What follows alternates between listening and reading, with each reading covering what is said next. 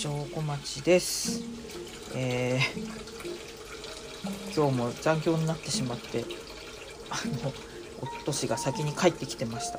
なのでシャワーに入ってる間、えー料理を作りながら喋っています。したい話いっぱいあったんだけどな。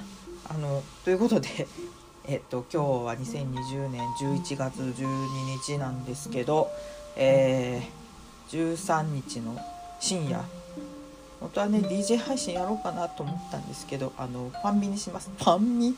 の公開収録にします。インスタライブかな？何でやるかはちょっと明日考えますって考える日もあんのかな？っていう感じです。あーなんだろう。あーこうねあの一人になれる時間がめっきり少なくなってちょっとねストレスになってきています。あでも元気です。日々は日々は楽しい。家も楽しいし仕事も楽しい。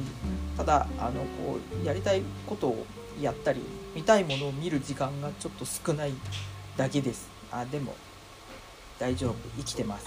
今日も今日も楽しかった。カニ座再会だったけど。